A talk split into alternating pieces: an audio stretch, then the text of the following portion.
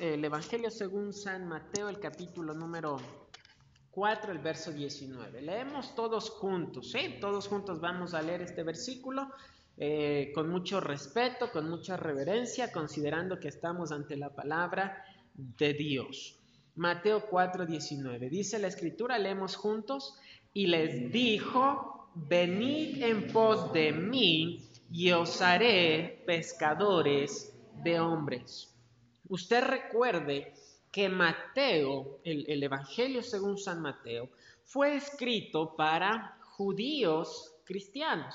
Eran cristianos, pero que habían nacido judíos, crecido en el judaísmo y que en algún momento entendieron que Cristo era el Mesías, pusieron su fe en Jesucristo y ahora eran cristianos. y a ese tipo de personas es que Mateo les está escribiendo. Y aquí había un problema, hermanos, para los judíos. Y es que muchos judíos tenían temor de seguir a Jesucristo por medio de las por, miedo a las autoridades judías. De hecho, si usted, ahorita no lo vamos a ver, pero si usted mira en Hechos 5.13, la Biblia dice que eh, el pueblo, la gente, no se atrevía a juntarse con los cristianos, no se atrevían, les daba miedo. Ah, otro caso, por ejemplo, de esto es Nicodemo. Si usted lee en Juan capítulo 3, Nicodemo era un fariseo, era un maestro de la ley, era un judío. Y, Nicodemo fue buscando al Señor Jesucristo. Pero ¿cuándo lo hizo? En la noche. ¿Por qué? Porque ahí en la oscuridad, en la noche nadie lo iba a ver. Él tenía vergüenza, temor de ser visto, de ser juzgado, de ser criticado. Ah, y, y, ahora, hermanos, a mi parecer, desde mi punto de vista, yo creo, hermanos, que el temor y la vergüenza son dos de los sentimientos que más afectan el alma de una persona. Muchas veces los jovencitos en una etapa emocional, hormonal muy complicada, son afectados por la vergüenza o el temor de sus compañeritos en la escuela, en el colegio, y luego esas, criaturas, esos jóvenes crecen con verdaderos traumas. Eh, eh, afecta mucho el temor, la vergüenza. Eh, personas que viven con temor y con vergüenza son personas que no tienen confianza, no pueden vivir confiados, no pueden tener paz, no pueden experimentar gozo. El problema, hermanos, y no quiero dirigirme nomás a los más jóvenes, sino a todos nosotros en general, es que muchos hijos de Dios, muchos cristianos, viven con temor y vergüenza. Viven con temor y vergüenza temor y vergüenza a ser juzgados, a ser criticados, a ser hechos de, a un lado. Y tú, más que nada, yo creo que tú, joven, sabes de lo que te estoy hablando. Eh, eh, eh, y viven temor de que, que la gente se burle de ellos por ser seguidores de Cristo. Y vivir así, hermanos, ciertamente da tristeza, viven con tristeza, con inseguridades. Y, y debemos entender, hermanos, que la única manera de vivir confiados, y de vivir con paz, con gozo real, aún en medio de las críticas y de las burlas, es caminando con Jesús y caminando como Jesús. Aquí en el, en el versículo 19 Jesús les dice a un grupo de discípulos, les dice, venid en pos de mí, venid en pos de mí. Y yo quiero hablarle, hermanos, en esta mañana por unos momentos, precisamente de caminar con Jesús y caminar como Jesús. Porque son dos cosas diferentes, pero dos cosas muy necesarias. Lamentablemente, hermanos, hoy en día las familias cristianas parecen cristianas, como he estado diciendo todo este tiempo, parecen cristianas nomás el domingo en la iglesia. Y el resto de la semana, hermanos, no hay diferencia entre los impíos, entre los incrédulos y esa familia que dice ser cristiana. ¿Y cuánto necesitamos, hermanos, caminar con Jesús? Pero cuánto más necesitamos caminar como Jesús. Así que vamos a orar y, le pido que usted pueda orar, eh, que el Señor sea hablando a su vida, ayudándole el día de hoy. Padre Celestial, Señor, yo necesito caminar con Jesús más de cerca. Yo anhelo, Señor, caminar como Jesús. Yo te pido, Señor, que seas utilizando tu palabra en esta mañana para hablar a nuestras vidas. Señor, yo te necesito. Hazme a mí a un lado. Escóndeme detrás de la cruz, Señor, y seas tú mismo hablando a través de tu palabra a nuestra mente, a nuestro corazón, para poner por obra tu palabra y nuestras vidas sean transformadas. Te pido, Señor, que nos ayudes, que quites toda interrupción del exterior, todo pensamiento, que limpies todo pecado en nuestras vidas y podamos escuchar tu voz eh, muy directo, Señor, a nuestras vidas. Señor, bendice a tu pueblo en esta mañana y glorifica tu precioso nombre. Te damos gracias, Señor, en el poderoso nombre de Cristo Jesús. Amén. Lo último que habíamos visto, hermanos, allí en el capítulo 4 del versículo del 1 al 11, fue cómo el Señor Jesucristo había sido, eh, fue tentado. Parece ser, hermanos, que Jesucristo había descendido de donde él vivía, en Galilea, a la región del sur, Judea. Usted recuerda para ser bautizado por Juan el Bautista en, Mateo capítulo 3. Después, allí mismo en el desierto, eh, es llevado para ser tentado. Ahora mire el capítulo 4, el versículo 12.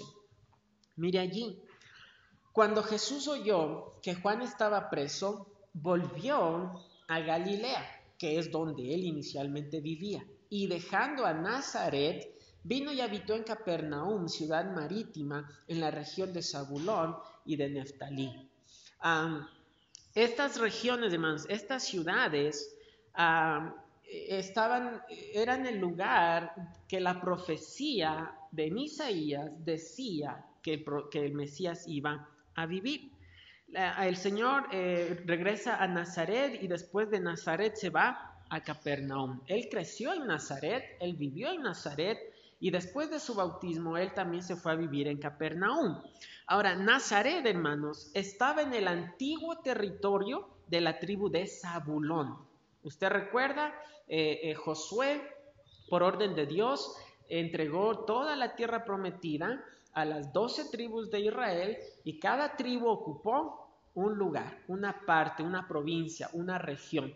Y Nazaret estaba en donde se encontraba la tribu de Zabulón. Capernaum, en cambio, estaba en el antiguo territorio de la tribu de Neftalí. Y hermanos, qué interesante que así el Señor estaba cumpliendo la profecía de que, el Mesías iba a vivir en la tribu de Zabulón y en la tribu de Neftalí. Ahora, en ese tiempo, hermanos, ya no se llamaban ni Zabulón y no se llamaban Neftalí. Ya esos nombres quedaron olvidados y toda la región se llamaba Galilea. Pero eh, proféticamente, hermanos, el Señor eh, vivió eh, en, en Zabulón y en Neftalí. Y se cumplió lo que dice allí el verso 14 al 16 para que se cumpliese lo dicho por el profeta Isaías cuando dijo, tierra de Zabulón y tierra de Neftalí, camino del mar al otro lado del Jordán, Galilea de los gentiles. El pueblo asentado en, tinieblas vio gran luz y a los asentados en región de sombra de muerte, luz les resplandeció. Esto nomás, hermanos, como algo precioso que la escritura se estaba cumpliendo respecto donde el Mesías había de vivir. ¿Sí? Ahora, hermanos, fue allí precisamente en Capernaum donde dice el verso 17 que el Señor Jesucristo inició su ministerio aquí en la tierra. Verso 17, desde entonces, estando allí en Capernaum, desde entonces comenzó Jesús a predicar y a decir, arrepentíos porque el reino de los cielos se ha acercado.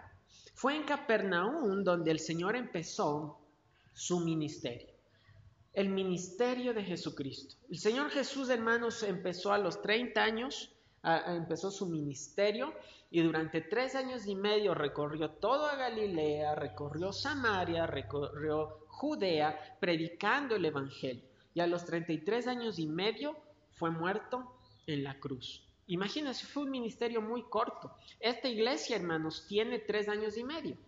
Ese fue el ministerio del Señor y él murió. Murió, fue sepultado, resucitó y se regresó al cielo durante tres años y medio. Y aquí estamos viendo el inicio del ministerio del Señor Jesucristo. Ahora, ¿qué hizo? ¿Qué hacía el Señor Jesucristo en su ministerio? la primera cosa que él empezó a hacer en su ministerio fue predicar la palabra de Dios. Él estaba predicando arrepentidos porque el reino de los cielos se ha acercado. Y era el mismo mensaje que Juan el Bautista estaba predicando. ¿Qué significa que el reino de los cielos se ha acercado, hermanos? ¿Qué significa? Significa que el reino de los cielos, su venida, es inminente. El reino de Dios aquí en la tierra, hermanos, va a llegar. ¿Cuándo va a llegar? Nosotros no sabemos, pero de que va a llegar, va a llegar. Y ahora tome en cuenta que es interesante que ya que el reino de los cielos se ha acercado, el Señor Jesucristo y Juan el Bautista y los discípulos, ya vamos a ver eso, predicaban el arrepentimiento. Y usted recuerda, hace unas semanas vimos en Mateo 3 la victoria del arrepentimiento. Hermanos, es imposible predicar el Evangelio sin predicar de arrepentimiento. Es necesario, hermanos, cada vez que se predica la palabra de Dios, es necesario predicar arrepentimiento. Juan el Bautista en, Mateo 3, verso 2, predicó arrepentíos. El Señor Jesucristo está iniciando su ministerio predicando arrepentimiento. Y los discípulos en el libro de los Hechos también predicaron arrepentimiento. Mire, vamos a ir allí a Hechos, no pierda aquí Mateo, y vamos a ir a Hechos 17. Hechos capítulo número 17, versículos 30 y 31. Hechos 17, 30 y 31. Dice la escritura. Y estos son los discípulos predicando. Este es Pablo, hermanos, predicando, muchos años después. Pero Dios, habiendo pasado por alto los tiempos de esta ignorancia, ahora manda a todos los hombres en todo lugar que se arrepientan, por cuanto ha establecido un día en el cual juzgará al mundo con justicia por aquel varón a quien designó dando fe a todos con haberle levantado de los muertos. Mi hermano, no es el tema, pero quiero que usted entienda, jóvenes, quiero que ustedes entiendan que eh, eh, un día va a haber un juicio. Quiero que usted entienda que un día va a haber un juicio. Y ya que va a haber un, juicio un día, Dios quiere que todos nos arrepintamos. Usted recuerde, hace 15 días vimos que el arrepentimiento es un cambio total en mi mente y por tanto en mis acciones un cambio, un volverme a Dios, un dejar de desobedecer a Dios para ahora empezar a obedecer a Dios. Eso es un arrepentimiento sincero y genuino. Quiero que entiendan jóvenes, quiero que entiendan hermano, que, usted puede venir a la iglesia toda su vida. Usted puede crecer en la iglesia, nacer en la iglesia, crecer en la iglesia, eh, vivir en la iglesia, morir en la iglesia y morirse e irse al infierno. Porque el, hecho es bueno que venga a la iglesia a escuchar la palabra de Dios, pero el simple hecho de venir a la iglesia no le hace a usted cristiano, le hace quizás un religioso. Todos necesitan un verdadero arrepentimiento. Juan el Bautista vino predicando arrepentimiento, Jesucristo empezó su ministerio predicando arrepentimiento y lo que los apóstoles predicaban era arrepentimiento. Por eso, hermanos, el peligro de ese falso evangelio. ¿Estás triste? Ven a Jesús y vas a ser feliz. Eso no es evangelio. Estás en, dificultades, ven a Cristo y Cristo va a solucionar tus problemas. Eso no es evangelio. Evangelio es usted se está yendo al infierno por los pecados, Cristo murió por usted. Ahora usted necesita arrepentirse y poner su fe en Jesucristo. Así que hermanos, necesitamos entender que el ministerio del Señor Jesucristo era predicando el arrepentimiento. ¿Qué otra cosa hacía el Señor Jesucristo en su ministerio? Mire Mateo capítulo número 4 nuevamente, el versículo 23 al 25. Ahorita estamos nomás viendo el ministerio del Señor para que luego usted y yo entendamos qué viene más adelante, caminando con Jesús y caminando como Jesús. Mateo 4, 23, 25. Y recorrió Jesús toda Galilea enseñando en las sinagogas de ellos y predicando el Evangelio del Reino, la primera parte del ministerio. Segunda parte, y sanando toda enfermedad y toda dolencia en el pueblo. y se difundió su fama por toda Siria y le trajeron todos los que tenían dolencias, los afligidos por diversas enfermedades y tormentos, los endemoniados, lunáticos y paralíticos, y los sanó.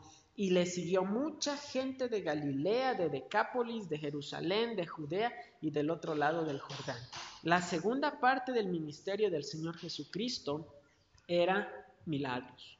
Ahora, hermanos, Él es Dios, eh, eh, eh, el Dios Todopoderoso puede obrar milagros, pero eso no quiere decir que en la iglesia tenga que haber un show y un espectáculo de gran campaña de sanidad. Eso, hermanos, no está en la Biblia. Eso, hermanos, no hacían los discípulos. Que Dios puede obrar y orando por una hermana, una hermana enfermo, enferma, se va a recuperar. Aquí lo hemos visto, hermanos. Hermanos, hermanas muy enfermos, hasta los animalitos que parecía que ya estiraban la pata y que íbamos a tener fritada no se nos dio porque oramos y se sanó. Entonces, hermanos, eh, eh, eh, el Señor puede obrar a través de la oración sanando a alguien y hacer milagros. Eso sí. Y aquí está el mismísimo Dios Todopoderoso, el Señor Jesucristo, haciendo estos milagros. ¿sí? Así que quiero que entiendan, hermanos, cuál es, cuál era el ministerio del Señor Jesucristo. Después de él ir a vivir a Capernaum, empieza su ministerio predicando la palabra de Dios y haciendo milagros. Ahora, mire nuevamente allí en el verso 18 en adelante. Vamos a ver ahora caminando con Jesús.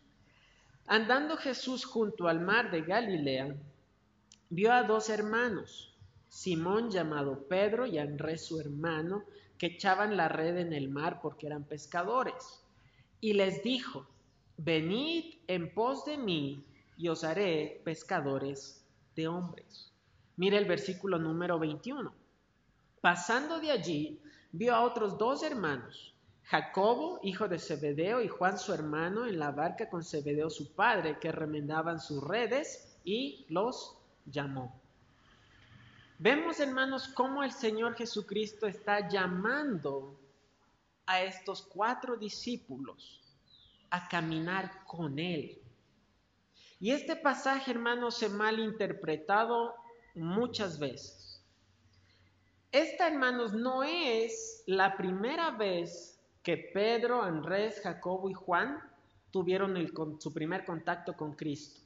Muchas veces cuando leemos esto pensamos que este es el momento cuando los cuatro discípulos fueron salvos. Y no es así.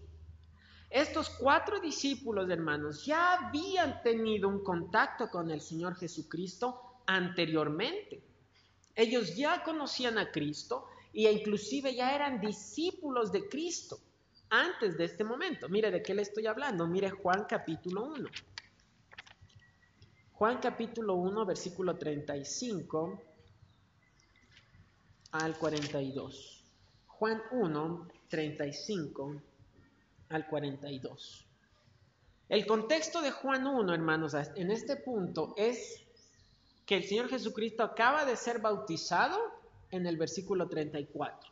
En el verso 34 el Señor Jesús acaba de ser bautizado. Eso significa Mateo capítulo 3. Verso 35. El siguiente día, o sea, el día siguiente del bautismo del Señor Jesucristo, antes de la tentación, estaba Juan y dos de sus discípulos.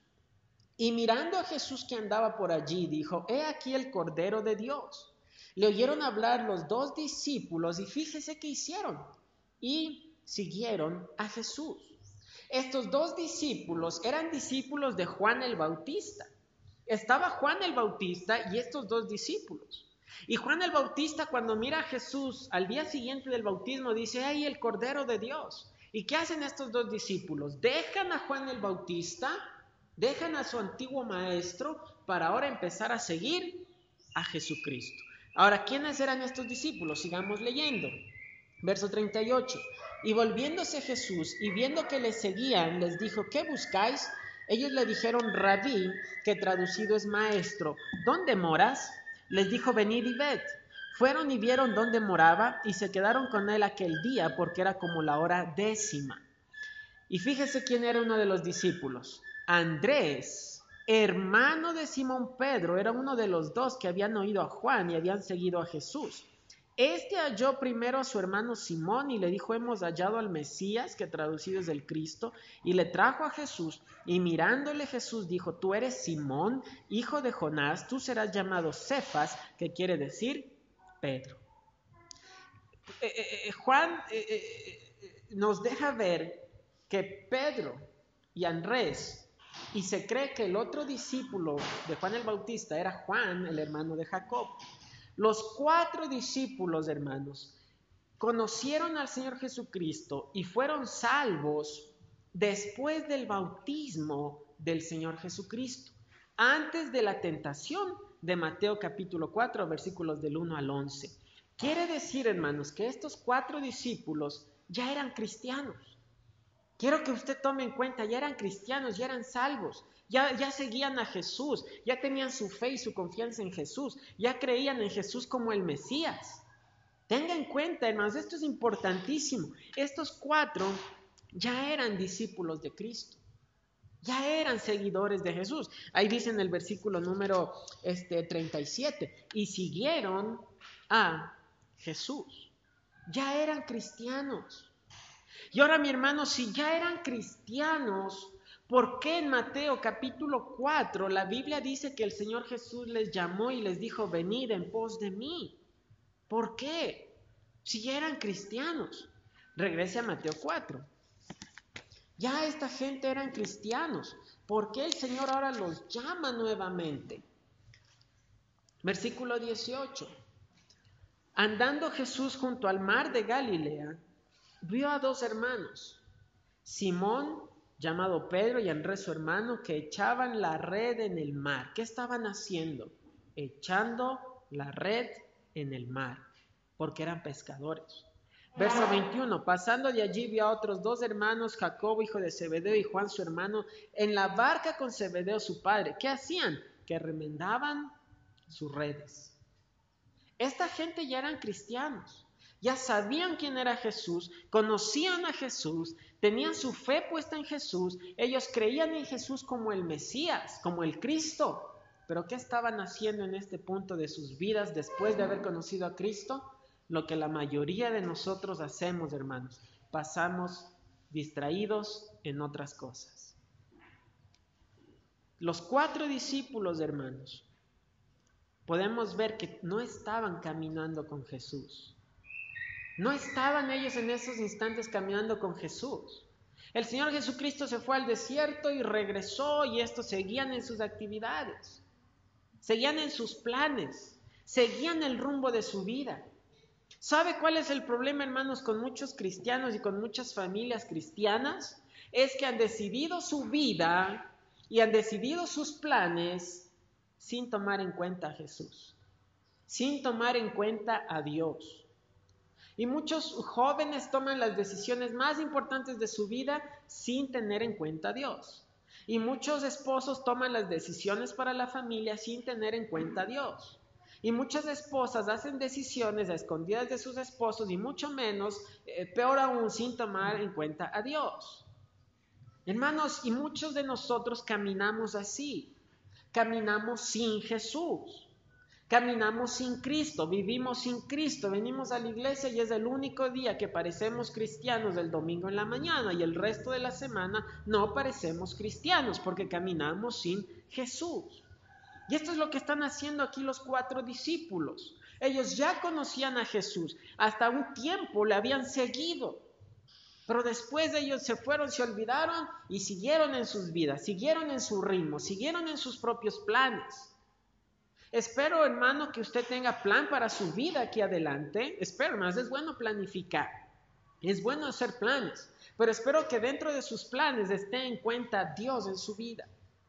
Espero ustedes jóvenes que tengan planes y anhelos para su vida. En serio espero que tengan planes. Es triste un joven sin metas, una señorita sin metas, sin sueños en la vida. Es muy triste.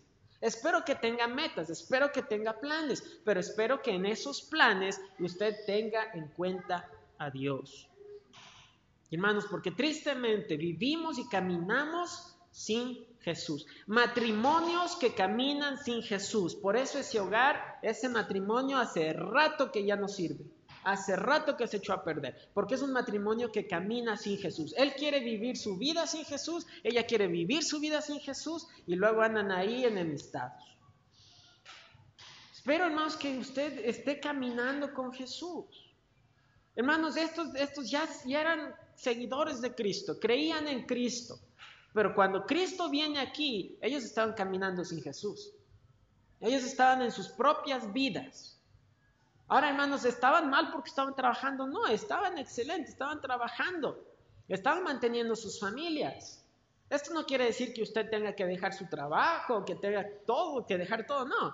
Pero ellos, hermanos, fue necesario que Cristo les haga un llamado nuevamente. Venid en pos de mí. Venid en pos de mí. Ellos estaban interesados y distraídos en otras cosas. Y lamentablemente así vivimos nosotros, hermanos.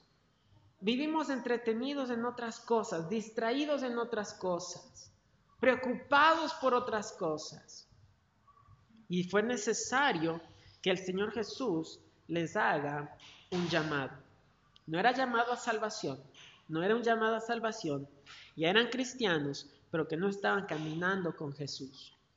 Y les dice el Señor allí en el verso 19, venid en pos de mí. Cristo les dice, ¿eres cristiano? Tienes que caminar conmigo. Tienes que caminar conmigo. Le está, en cuenta, hermano, si usted es cristiano, Jesús no le está diciendo, cuando tengas tiempo, camina conmigo. Jesús no está diciendo, si tú quieres, camina conmigo. Aquí el Señor está dando una orden.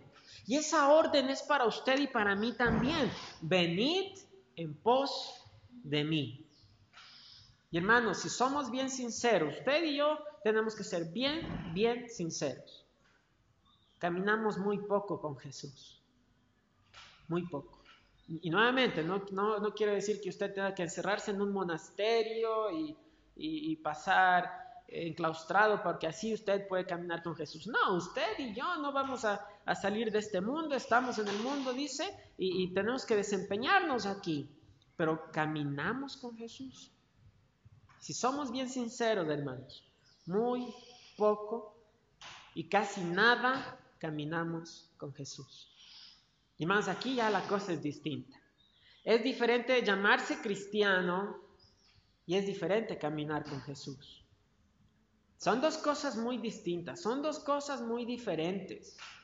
Por eso el mundo, hermanos, nos ataca y ataca a los hermanitos, a los aleluyas, uh, evangélicos, para hacer como ellos me quedo como estoy, porque eh, eh, ellos eh, decimos cristianos, pero ellos no ven a Cristo. En, en, la primera iglesia, hermanos, en Jerusalén, la Biblia dice que el pueblo, los incrédulos, tenían gran respeto por los cristianos. ¿Qué pasa hoy en día, hermanos? Que la gente escucha cristianos, hermanitos, se burlan, se mofan, no quieren saber nada, hipócritas, aleluyas. Y hermanos, yo no le cuento todo lo que yo he escuchado en estos años de vida cristiana. Ganando almas en la universidad, eh, los testimonios que yo he escuchado de gente que dice cristiana. Y por eso, hermanos, el mundo ya no nos cree. El mundo no nos cree. Le decimos, venga a la iglesia, lea la Biblia. Uh, ahí andan cargados la Biblia y se andan peleando. Peor toda. Y la gente, es más, es inteligente. Peor, dice ellos, con la Biblia. Y son peores. Y tienen toda la razón. Hermanos, eh, eh, la gente necesita mirar, no a cristianos, necesita ver a gente caminando con Cristo. Entiéndase, cristiano es un título religioso. Necesita ver a gente caminando con Cristo. Cuando son llevados los discípulos al Sanedrín, son llevados para eh, eh, ser juzgados y les prohibieron hablar en el nombre de Jesucristo. La Biblia dice que aunque eran hombres del vulgo y sin letras, claro, eran pescadores. Eran pescadores. Gente que no había ido a una escuela religiosa, gente que no había sido instruida, eran considerados gente sin letras y del vulgo. Y dice la Biblia que aunque eran gente sin letras, le reconocían que habían caminado con Jesús. Reconocían que eran que se parecían a Cristo y se sorprendían. Estos nunca estudiaron teología, nunca tuvieron un discipulado, nunca tuvieron un curso, nunca tuvieron un seminario religioso, pero se parecen a Cristo. Wow, hermanos, tremendo.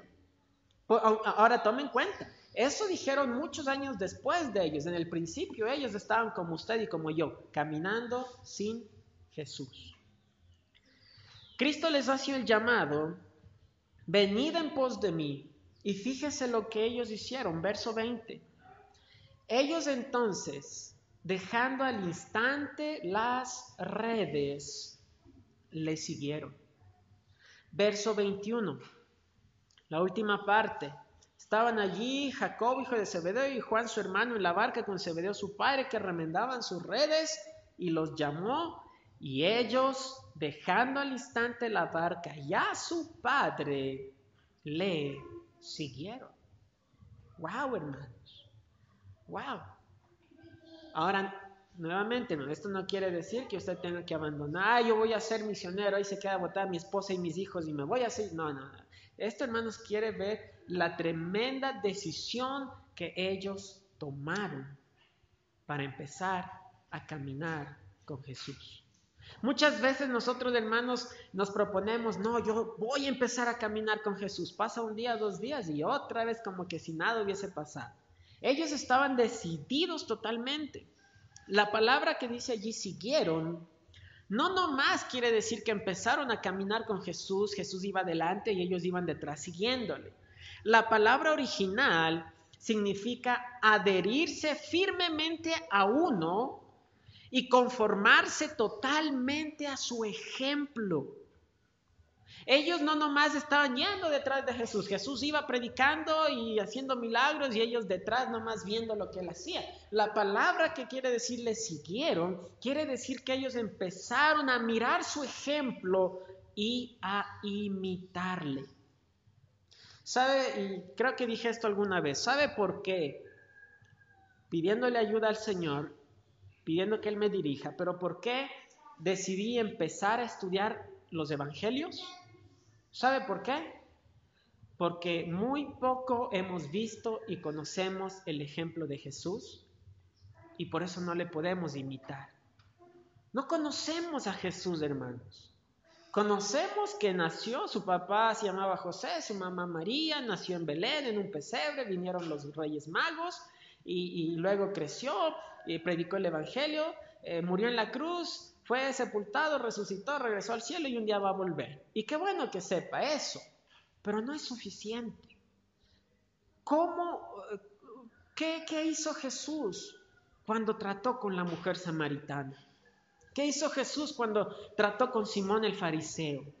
¿Qué hizo Jesús con los diez leprosos? ¿Qué hizo Jesús alimentando a las multitudes? Hermanos, conocemos muy poco cómo Jesús respondió al joven rico. Hermanos, conocemos muy, pero muy, pero muy poquito al Señor Jesús. Sabemos de Él, pero no le conocemos a Él.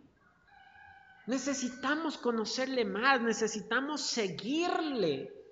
Pero recuerde que seguirle es seguir su ejemplo. No, yo soy seguidor de Jesús. Ah, sí, ¿qué hacía Jesús? ¿Hace usted lo mismo que Jesús? Yo le ruego, Señor, ayúdame a ser como Jesús. Yo quiero ser como Jesús. Yo quiero parecerme a Él. Me falta, hermanos, de aquí hasta que me muera, me falta un montón. Y no, y no creo que lo logre. Pero hermanos, necesitamos aprender cada día más de Jesús y seguir su ejemplo. Yo hermanos, a veces me pregunto, ¿qué, qué, qué habrá pensado la mujer samaritana cuando hablaba con Jesús? ¿Qué habrá pensado ese leproso samaritano sanado cuando vino de, de, rodillas a agradecerle al Señor por haberle sanado a él y a los otros nueve ingratos? ¿Qué habrá pensado María eh, eh, eh, cuando vino y, le ungió con, ese perfume tan costoso y con sus lágrimas lavó los pies y, secó sus pies con los cabellos? ¿Qué habrá pensado esa mujer? ¿Qué habrán pensado los discípulos cuando miraron con Jesucristo caminando con Él? ¿Qué habrán pensado? Yo creo que fue algo sorprendente, algo admirable, algo único. Y hermanos, nosotros tenemos la oportunidad de ver así también a Jesús, pero no lo hacemos. Estamos tan preocupados, hermanos, en otras cosas, en nuestras metas, en nuestros planes, y caminamos sin Jesús. ¿Cuánto, hermano? No, ¿Cuánto usted y cuánto yo conocemos a Jesús? ¿Cuánto le seguimos? ¿Cuánto de su ejemplo tenemos en nuestras vidas? La palabra cristiano, hermanos, al principio era un apodo, era una burla que les decían a los, a los hermanitos, a los discípulos, y le decían, ¡ay, qué chistoso, cristiano! Era una burla, como hoy en día, aleluya, pandereta, locos, eso, ¿ya? Así también era una burla, cristiano. Pero la palabra cristiano significaba un cristiano, un Cristo pequeño. Cada vez que la gente les decía, ve un cristiano, está diciendo, ve un, uno, un Cristo. Se parece a Cristo. Se, e, e, imita a Cristo. Sigue el ejemplo de Cristo. Hermanos, cuando yo me identifico como cristiano, yo sé que es una mentira. Porque cristiano significa un Cristo pequeño. Yo, yo no me parezco a Cristo. Cuando usted y yo decimos somos cristianos, estamos diciendo una mentira. Porque no somos Cristos pequeños, no nos parecemos a Cristo. Pero necesitamos hacerlo, hermanos. En este momento de la historia de los discípulos, no eran cristianos, no se parecían a Cristo, no caminaban con Cristo, no seguían el ejemplo de Cristo, pero de pronto viene Cristo y les dice, venid en pos de mí. Ya es hora, síganme, sigan mi ejemplo. Y ellos lo hicieron. ¿Cuántos años más, mi hermano, mi hermana, usted y yo vamos a caminar sin Cristo?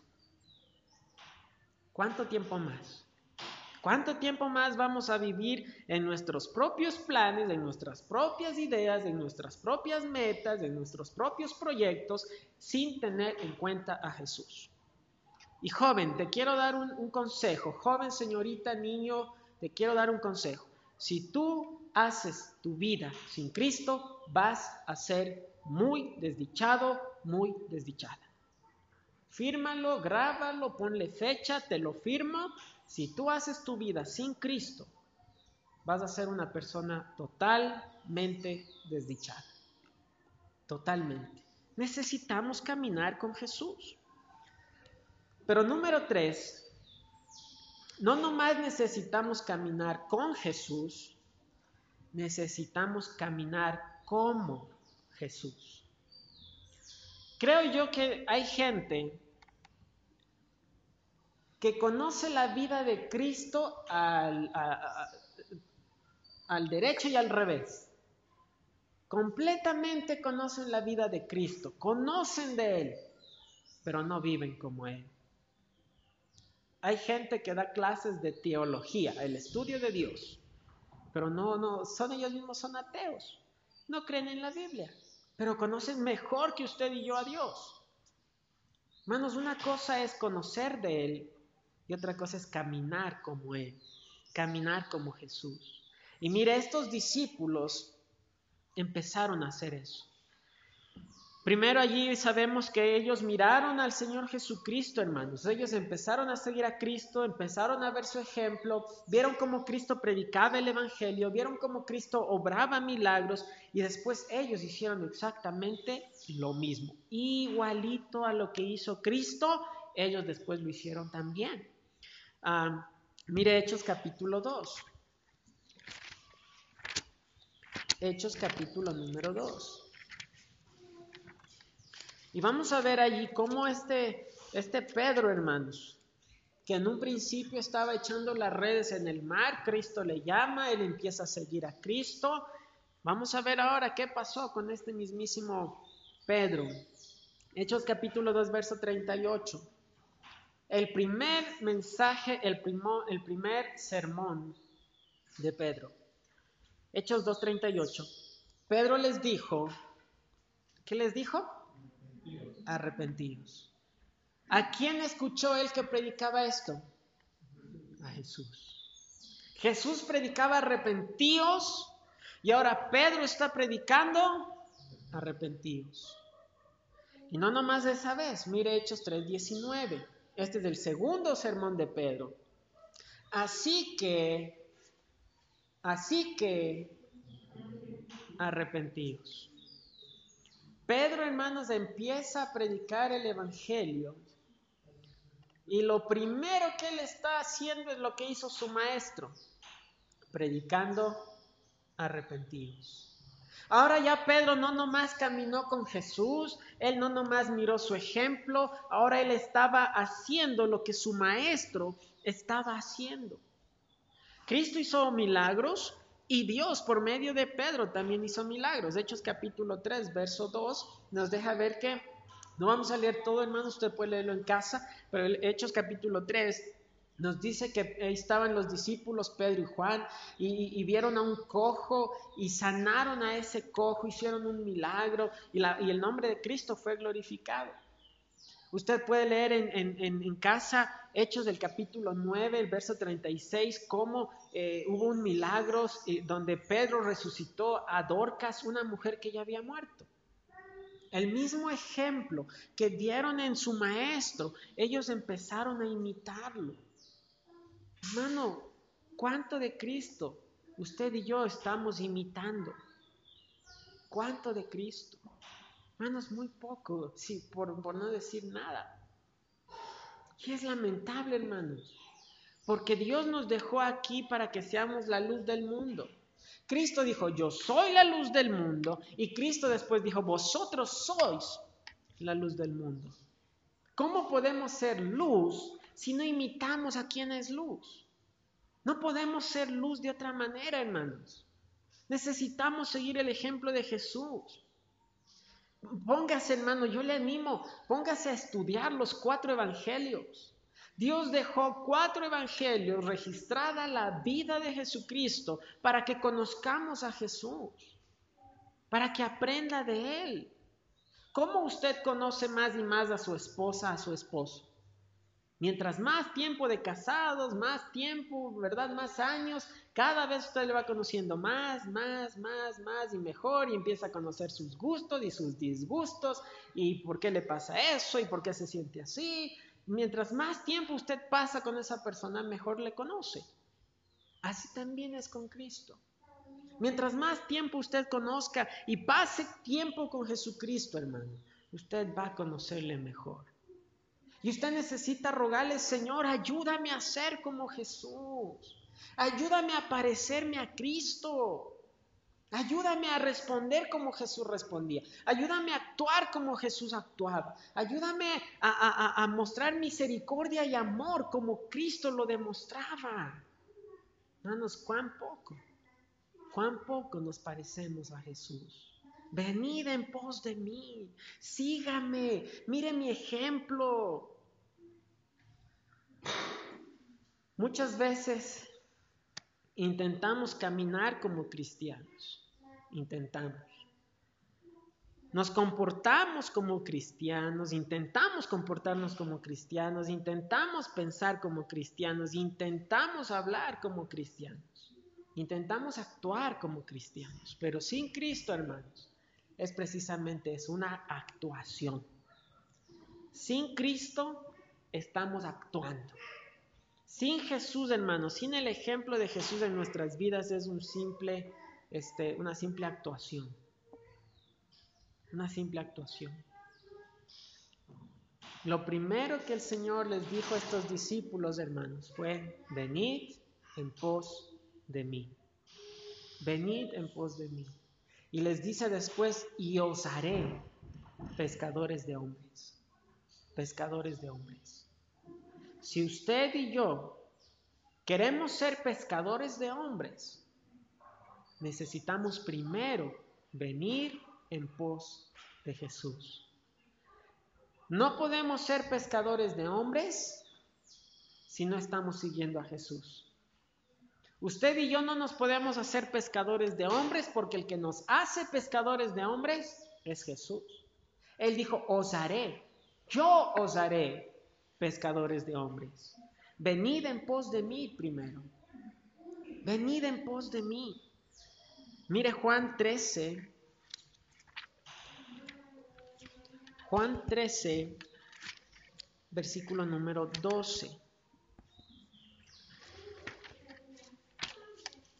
Juan, capítulo número 13,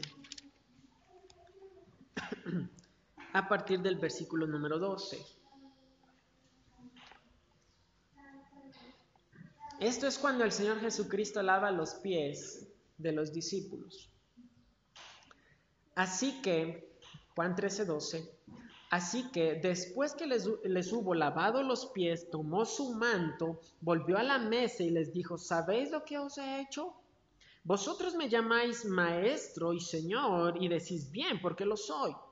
Pues si yo, el Señor y el Maestro, he lavado vuestros pies, vosotros también debéis lavaros los pies los unos a los otros. Y fíjese lo que dice el verso 15, porque ejemplo os he dado para que, ah, como yo os he hecho, vosotros también hagáis. De cierto, de cierto os digo, el siervo no es mayor que su Señor, ni el enviado es mayor que el que lo envió. Si sabéis estas cosas, bienaventurados seréis si las hiciereis. Cristo dijo, ejemplo os he dado. Pero no nomás les he dado ejemplo, Él mismo dice, para que como yo os he hecho, vosotros también hagáis. Ejemplo os he dado. Hermanos, yo creo que era bien fácil para Cristo venir, vivir, morir en la cruz, pagar el precio e irse. El precio estaba pagado, el sacrificio estaba hecho, la salvación estaba comprada. Pero Él no nomás vino, murió y se fue. Él se quedó en un ministerio público durante tres años y medio dándonos ejemplo. Ejemplo os he dado.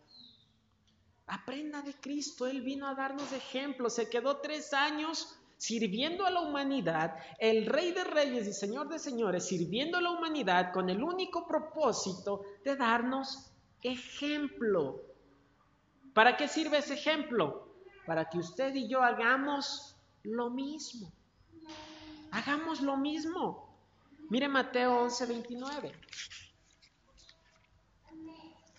Mateo, capítulo 11, versículo número 29. Mateo 11, 29. Dice la escritura allí, verso 29, Mateo 11. Llevad mi yugo sobre vosotros, es Cristo hablando, y fíjese que dice Cristo, y aprended de mí, que soy manso y humilde de corazón. Aprended de mí. El maestro. ¿Qué hace el maestro? ¿Qué hacen los alumnos? Obedecer y hacer lo que hace el maestro. El maestro está para enseñar los discípulos, los alumnos, para aprender del maestro.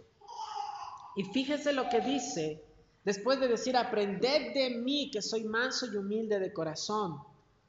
Y dice lo que a todos nosotros nos hace falta. Y hallaréis. ¿Qué cosa hallaréis? Descanso. ¿Para qué? Para vuestras almas.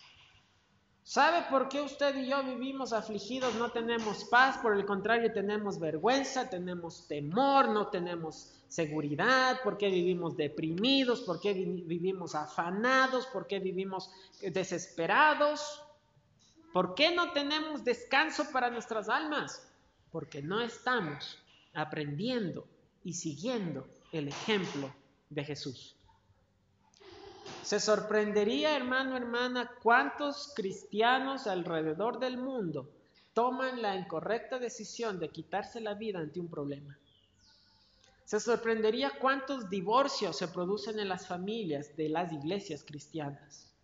Se sorprendería cuántos eh, hogares se destrozan? ¿Cuántas personas viven desesperanzadas en las iglesias cristianas?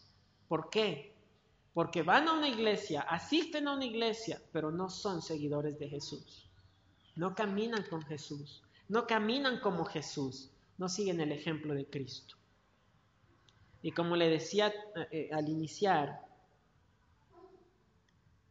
vivimos sin esperanza, vivimos con miedo, vivimos con vergüenza, no tenemos paz, no tenemos tranquilidad. Por el hecho de no caminar con Cristo. Por no caminar con Cristo. Pero mire usted, hermanos, y mire, por ejemplo, la vida del apóstol Pablo cuando escribe segunda Timoteo, su última carta, cuando está a punto de morir. Mire la paz, la tranquilidad que él tiene. Mire la vida de Esteban, el primer mártir de la iglesia. Cuando él estaba para ser juzgado por el Sanedrín, dice que al fijar sus ojos en él, miraron como el rostro de un ángel. Y cuando le están apedreando, lo que él está mirando es la gloria de Dios. ¡Wow! Y, y lea cuando Pablo dice, no tengo miedo a morir. Ha sido azotado, apedreado en naufragios. Y él seguía con gozo, hermanos. ¡Wow! Tenía dificultades y muy serias. Pero no tenía vergüenza, temor, miedo. Vivía con gozo. Lea Filipenses y ve a ver el tremendo gozo del apóstol Pablo pero porque caminaban como Jesús. Yo anhelo, mi hermano, mi hermana, que usted y yo, cada día, cada semana, cada mes, cada año que el Señor nos permita vivir aquí en la tierra, cada día nuestras familias, los hermanos y la gente del mundo puedan decir de nosotros, cada día se parece más a Jesús, cada día se parece más a Cristo, cada día eh, se parece más al maestro. Cada día la gente pueda ver a Jesús en nosotros. Pero recuerde, no vamos a poder reflejar a Cristo si no caminamos con Él, si no miramos su ejemplo e imitamos su ejemplo. Man, el mundo no necesita religiones. La misma gente cuando se gana almas, ¿verdad? ¿Por qué hay tanta religión? Y es una buena pregunta, ¿por qué? El mundo no necesita religiones. El mundo necesita seguidores de Jesús. Ya no, hermano, olvídese de una religión y preocúpese por cuánto usted está caminando con Jesús e imitando su ejemplo.